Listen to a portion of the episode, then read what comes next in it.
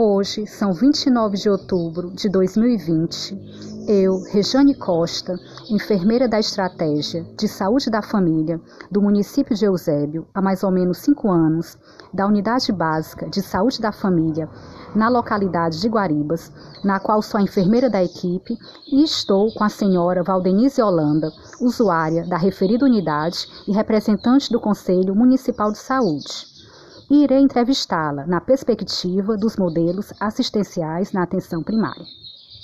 Desde já, Valdenise, agradecendo a sua disponibilidade. Valdenise, o que você entende por saúde da família? É, prestar atendimento de qualidade integral e humana, garantindo acesso à assistência à saúde, satisfazendo as necessidades dos cidadãos. Certo. E em relação a este modelo, Valdenícia, quais são as suas principais vantagens?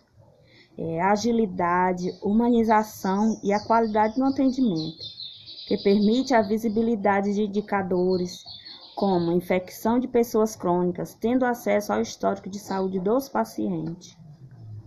Certo. E as principais desvantagens deste modelo, de a sua opinião? É, a necessidade de um conjunto de ações e serviços de saúde que possa atuar de forma efetiva para que houvesse a busca da cura. Ok.